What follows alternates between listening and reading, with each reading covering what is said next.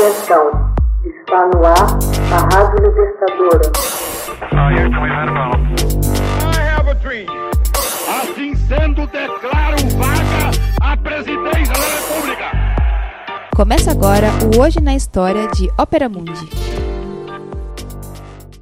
Hoje na História, 1099. Cavaleiros capturam Jerusalém na Primeira Cruzada.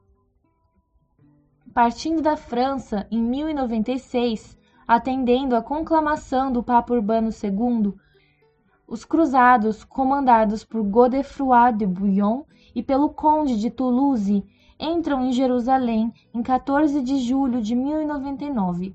Durante esta primeira cruzada, os cavaleiros cristãos da Europa capturaram Jerusalém após sete semanas de cerco. Todos os defensores da cidade, muçulmanos ou judeus, são massacrados. A tomada da Cidade Santa provocou a morte de cerca de 100 mil pessoas. Nascia o reinado latino de Jerusalém e Godefroy de Bouillon assume a administração da cidade com o título de Procurador do Santo Sepulcro.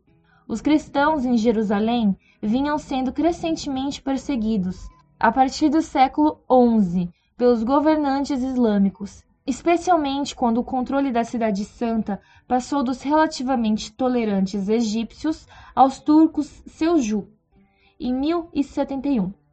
No fim do século, o imperador bizantino Alexios Comnenus, também ameaçado pelos turcos, apelou ao Ocidente por ajuda. Em 1095, o Papa Urbano II pediu que fosse organizada uma cruzada a fim de ajudar os cristãos orientais a retomar as terras sagradas. A resposta dos europeus ocidentais foi imediata.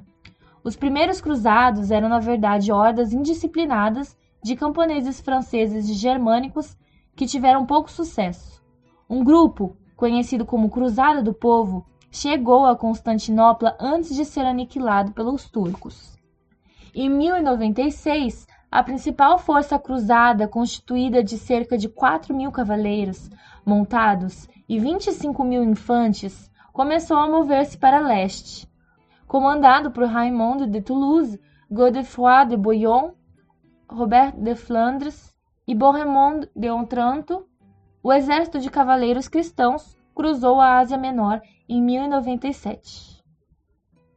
Em junho, capturaram a cidade fortificada turca de Niceia em seguida derrotaram um numeroso exército de turcos seljuks em Dorilaeum. Desta localidade, marcharam para Antioquia, situada às margens do rio Orontes, debaixo do monte Silpius. Deram início a um difícil sítio de seis meses, durante o qual repeliram diversos ataques de tropas turcas que vieram em socorro. Finalmente, na manhã de 3 de junho de 1098, Bohemond persuadiu um traidor turco a abrir os portões da ponte de Antioquia e os cavaleiros puderam penetrar na cidade.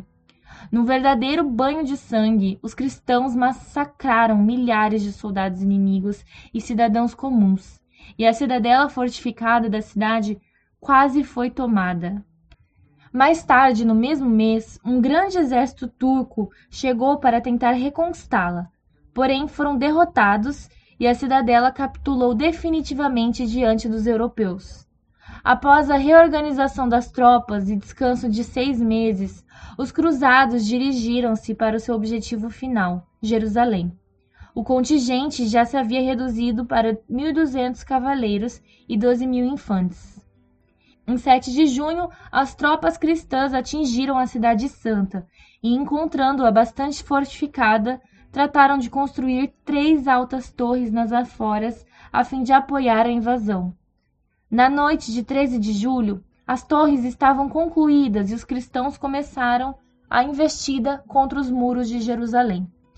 Em 14 de julho, os homens de Godefroy foram os primeiros a penetrar nas defesas e a porta de Santo Estevão foi aberta.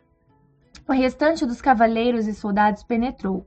A cidade foi capturada e dezenas de milhares de seus habitantes selvagemmente massacrados. Os cruzados atingiram a meta e Jerusalém estava em suas mãos. Poucas semanas depois, um exército egípcio marchou sobre a cidade santa para desafiá-los.